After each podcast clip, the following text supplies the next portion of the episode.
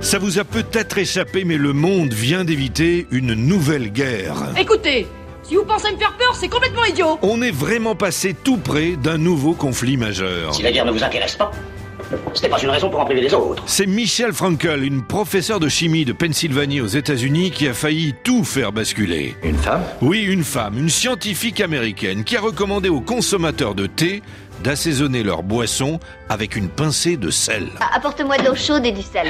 De l'eau chaude et du sel. D'après l'auteur de la recette, mettre du sel dans son thé, c'est meilleur et ça permettrait de lui éviter une saveur trop amère.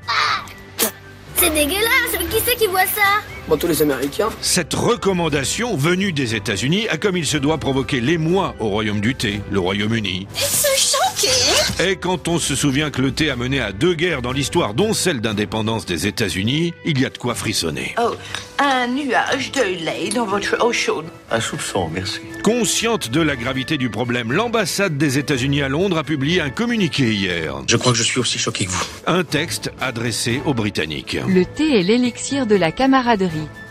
Un lien sacré qui unit nos nations.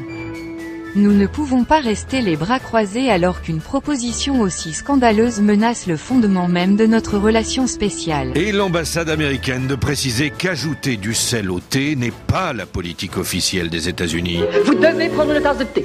Ah oui, oui, une tasse de thé, du bon thé bien préparé. Mais cela n'empêchera pas Américains et Britanniques de rester définitivement irréconciliables sur un point. S'ils ne sont pas idiots, ils finiront bien par venir ici prendre le thé. Oui, mais les Américains chauffent l'eau du thé au four micro-ondes, les Anglais, eux, à la bouilloire. Vraiment rien à voir. Bon, eh ben, euh, je suggère de changer de sujet, hein.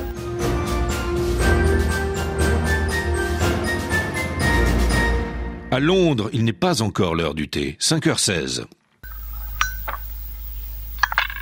C'est le plus mauvais café que j'ai bu au cours de toute ma vie. Il se trouve que tu es en train de boire du thé. Ah bon, bah alors pardonne-moi, bah c'est le plus mauvais thé que j'ai bu, infect.